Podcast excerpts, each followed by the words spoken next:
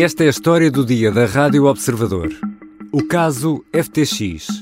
Do estrelato à ruína, num clique, no mundo das criptomoedas. What do we know about how Sam Bankman Fried effed up, in his words? Yeah, he did tell investors that, and he would be extremely grateful, he asked investors, if they would step in and help fill this hole. It's an $8 billion hole in FTX's balance sheet. That is bigger than the size of Robinhood's entire market value. And remember, last year alone, they raised $2 billion in six months from investors. Este é um excerto da emissão do canal norte-americano Bloomberg. Sam Bankman-Fried, o criador da plataforma de transação de criptomoedas FTX, diz que reconhece, e cito, que fez merda. O império que criou em poucos anos ruiu.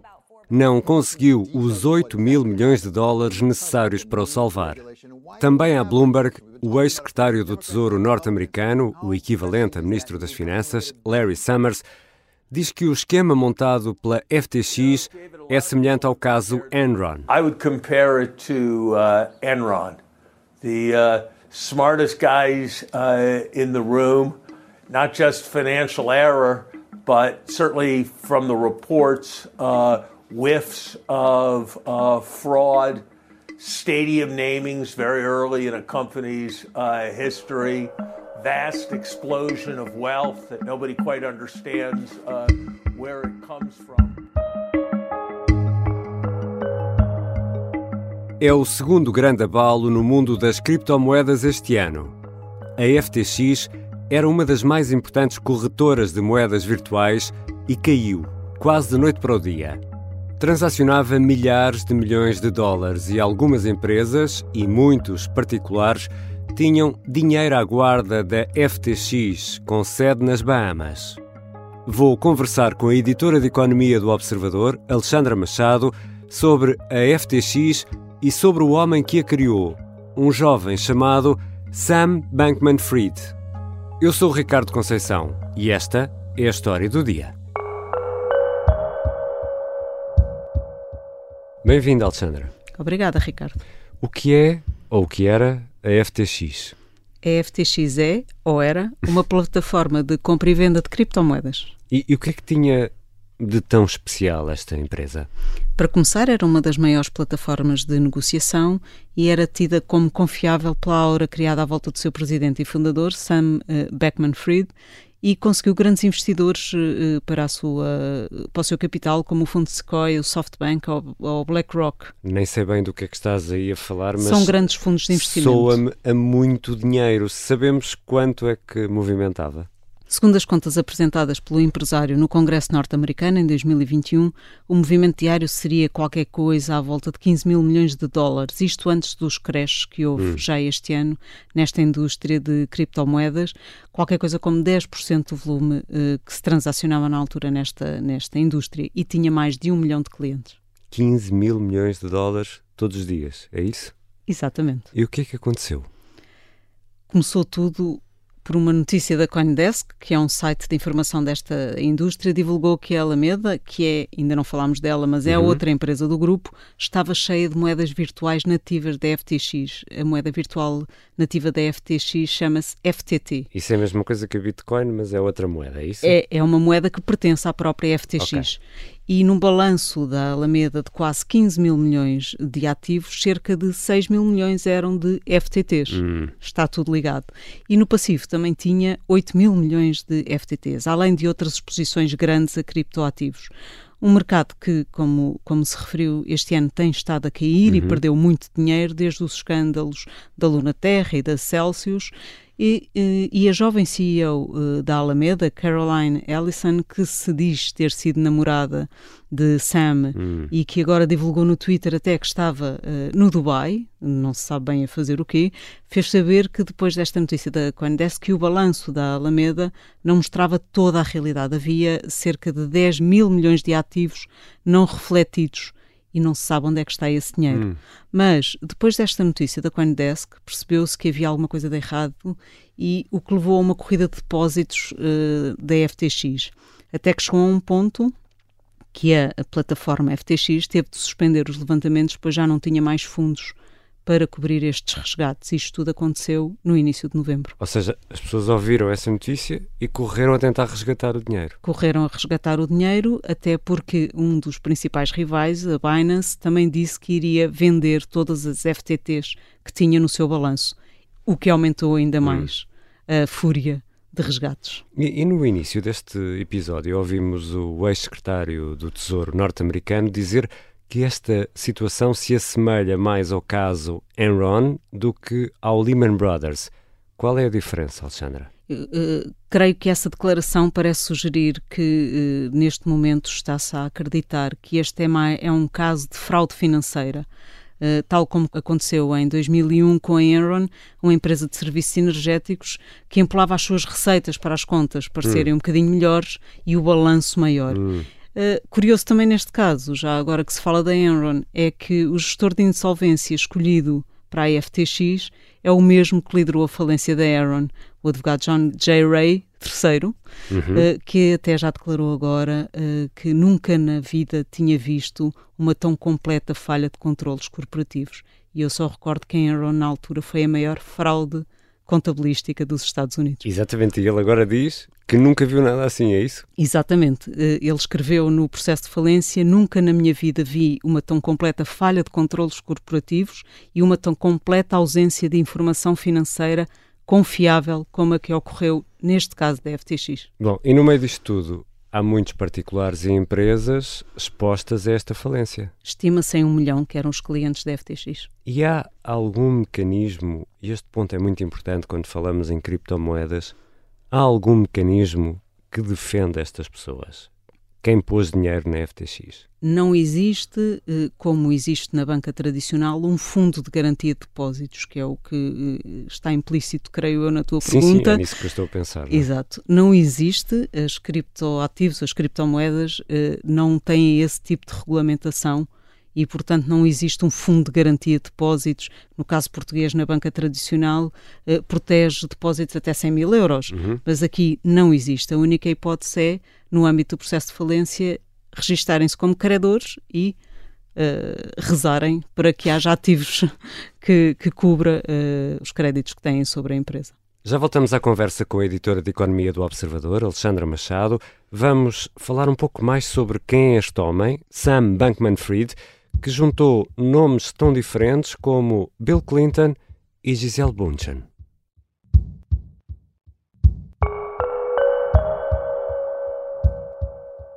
Se tem vindo a adiar a decisão de se tornar assinante do Observador, pode fazê-lo agora, aproveitando o preço mais baixo de sempre. É a nossa campanha de Black Friday com desconto de 60%.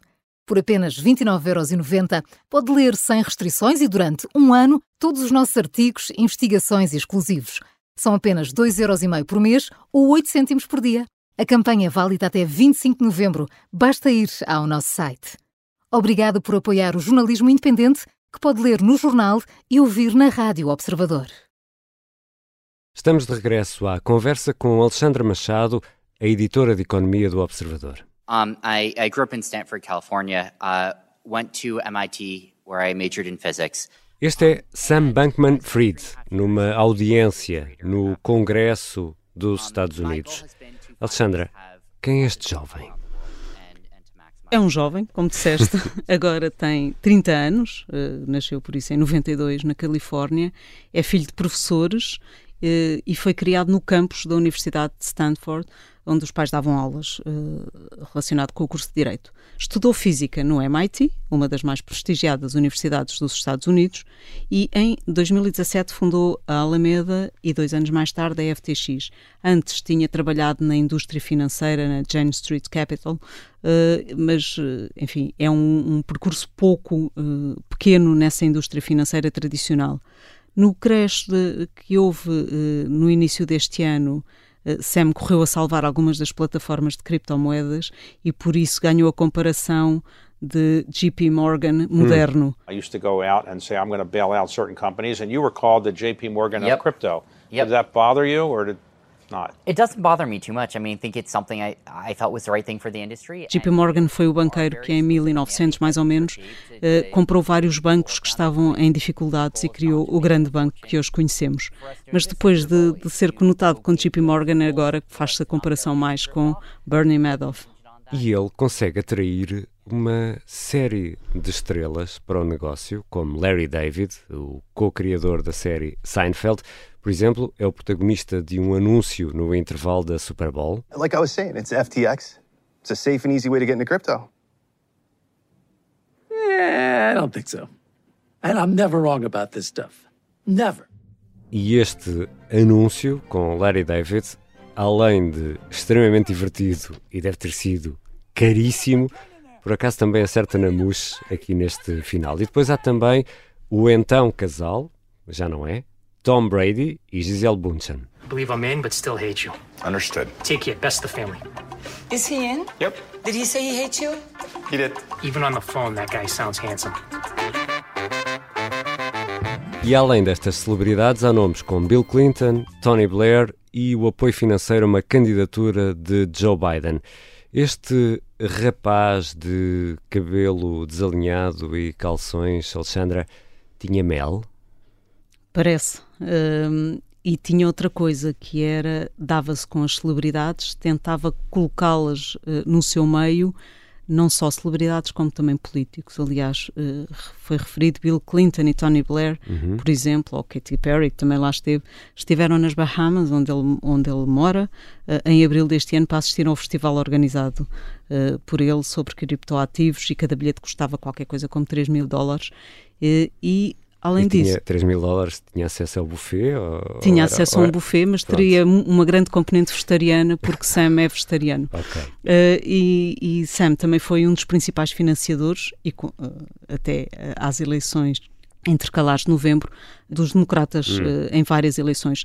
Este rapaz, enfim, tem aquele ar de uh, o cabelo encaracolado, desalinhado, como disseste, sempre de t-shirt e de calções, sabia movimentar-se muito bem nos meandros da política e das celebridades. Uh, conquistou várias figuras públicas para anúncios publicitários, como ouvimos, e também para serem embaixadores da FTX. Algumas dessas celebridades, aliás, eh, já movimentaram um processo contra os fundadores da FTX depois da falência da, da plataforma. Sam tornou-se o rosto das criptos e o menino de ouro. Era um dos maiores milionários desta indústria e tinha eh, menos de 30 anos. Mexia-se muito bem junto dos jet set e, como se disse, também junto dos políticos. Além disso, também estava muito ligado, ou pelo menos fazia crer, a muitas ações de filantropia. Até criou uma fundação uh, para, para, esses, uh, para, para apoiar várias, uh, várias causas. Ou seja, uh, tinha tudo a seu favor. Vai ser posto em filme, creio que, a história de Sam, portanto, vamos poder ver essa, esta, essa história um pouco mais à frente. Mas sendo uh, um jovem genial, ele não teve noção daquilo que estava a acontecer? Bom, se se provar que este é um caso de fraude, conforme se começa a desenhar, uh, teria a noção. Uhum. Uh, e por isso é que é uma fraude. Claro. Uh, a forma de atuação do grupo, aliás, não deixava antecipar nada de bom. Como se referiu, a FTX era a plataforma de negociação de criptos que, por sua vez, enviava dinheiro uh, para a outra empresa do grupo, a Alameda, que era a corretora mais ligada ao mundo financeiro tradicional e que fazia investimentos de risco. Hum. Estima-se, aliás, que cerca de 10 mil milhões de dólares, o montante que a FTX terá enviado para a Alameda, uh, sendo muito desse dinheiro depósitos dos clientes da FTX. Portanto, esta ligação e este, este Uh, movimento de dinheiro não, não deixava antecipar nada de bom. E para além de que, como também já se referiu, o balanço da, da Alameda estava muito alavancado na moeda nativa da, Uhum. da FTX. Ou seja, tudo estava intimamente ligado e um cordel puxado de um lado faria mexer todo o grupo. E naquela apresentação no Congresso dos Estados Unidos, ouvimos um certo há pouco, e também em algumas entrevistas, Sam Bankman-Fried diz que faz grandes doações de dinheiro, que é adepto de uma teoria de distribuição do dinheiro que é diferente da de Robin dos Bosques, por exemplo. Sim, é até contrário, não é? Uh, Sam é o, era o milionário e com o, o dinheiro que ganhava uh, pretendia distribuí-lo. Hum. A, a, fortuna antes de, do crash da, da FTX, a sua fortuna estava avaliada em qualquer coisa como 26 mil milhões de dólares. Uh, o que era simpático. É um valor simpático, sim, dá para 26 pontos vasta gama, por exemplo.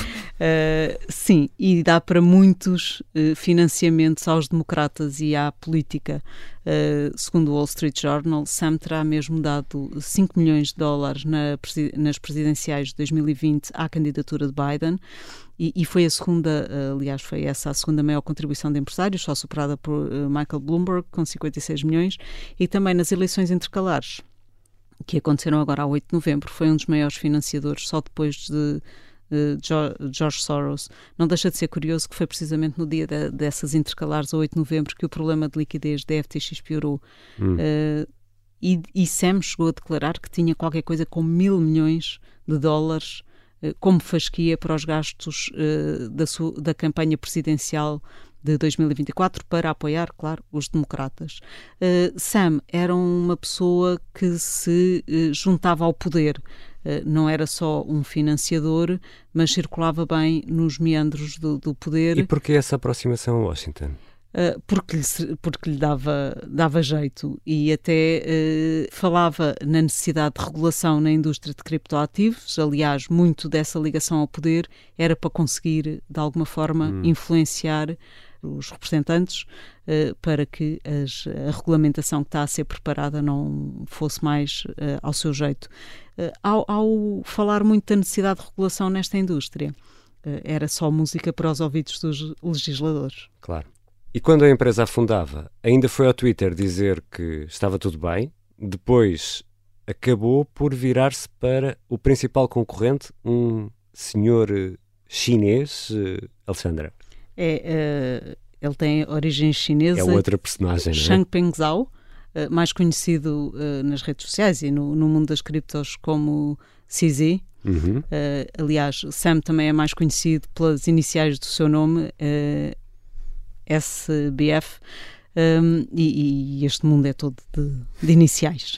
uh, mas primeiro, uh, Sam uh, tentou uma fuga para a frente, disse inicialmente que estava tudo bem, mas depois veio na, a, o segundo momento já não é de negação, mas é de pedir desculpa, admitindo que poderia ter errado até que eh, até eh, deu uma tentativa de, de, justificação a dizer que a FTX tinha sido alvo de um ataque de hackers. Uh, nada disso ainda está provado, obviamente. Uh, tentou assim que teve falta de fundos, então chegar ao tal acordo com o senhor uh, Sisi uhum. para que a Binance, que é a, a maior plataforma de negociação de criptoativos e é fundada e foi a que foi fundada por por Sisi uh, comprasse uh, a FTX. Acontece que depois de, de algumas diligências uh, a Binance detectou alguns problemas e não se quis meter na FTX. Depois Sam um, acabou por dizer que a opção por entrar com acabou por optar por um pedido de falência eh, depois de não ter conseguido angariar os tais 8 mil milhões de dólares que precisava para salvar a plataforma. Ou seja, com a Binance ele tentou ser comprado tal como ele fez a outros, é isso, mas falhou nesse objetivo. Falhou redondamente, até porque a Binance não se quis meter uh, num, num, num, caso que se começou logo a perceber que poderia ter alguma fraude e algumas uh, questões policiais. Alexandra, Sam Bankman-Fried, e se olharmos para a palavra Fried, escreve-se como fried, frito. Se traduzirmos este nome para português, é qualquer coisa como Samuel Banqueiro Frito, se a leitura for uh, fried e não Fried. Estes gurus não cheiram sempre um pouco a esturro, Alexandra? Um problema destes gurus é uh, terem empresas que dependem só e unicamente deles. Hum. E quando uma empresa depende só e unicamente de um fundador, isso sim algo cheira a esturro. Uh, neste caso em concreto, há que distinguir também que um, a FTX, uh, com o grupo Alameda, tinha todo um, um, uma operação que não configura nada de bom e que não configurava já nada de bom e que isso não se estenda a toda a indústria das criptomoedas. E, aliás, quem é um defensor desta indústria diz mesmo que estes casos só provam que a descentralização é que vai ganhar este mercado e as empresas que não sejam demasiado concentradas e centralizadas eh, é que vão ganhar. Obrigado, Alexandra. Obrigada, Ricardo. Alexandra Machado é editora de Economia do Observador. Esta foi a história do dia. Deixa-me só aproveitar para deixar um recado, porque nada bate a recomendação dos amigos. Se gostou deste episódio, por que não partilhá-lo com um amigo ou um familiar? Para nós é muito importante. Obrigado por nos ouvir. A sonoplastia é do Diogo Casinha e a música do genérico do João Ribeiro. Eu sou o Ricardo Conceição. Até amanhã.